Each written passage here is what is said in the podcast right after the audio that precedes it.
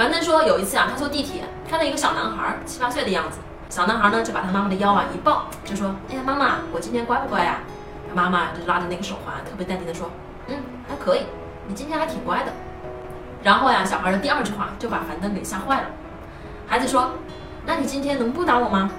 妈妈说：“可以呀，我今天可以不打你，但是你明天要是不听话，我还要打你。”然后小男孩啊就在一旁嘿嘿嘿的笑。这个妈妈呢，她在大庭广众之下，当着车厢里那么多人的面。那么大声的说这样话的时候，她是什么感觉？这个妈妈她很自豪啊，她觉得你看怎么样，看到了吧，被我搞定了，是不是？她觉得呀自己就是一家之主，她这孩子呀很听话，那种感觉呢，就是我只要说不要你了，孩子啊就立马怂了，因为孩子唯一的安全感就是来自于父母的。但是问题是，孩子过来腻呼说啊妈妈妈妈，在这么腻呼的时候啊，其实这个不叫做爱。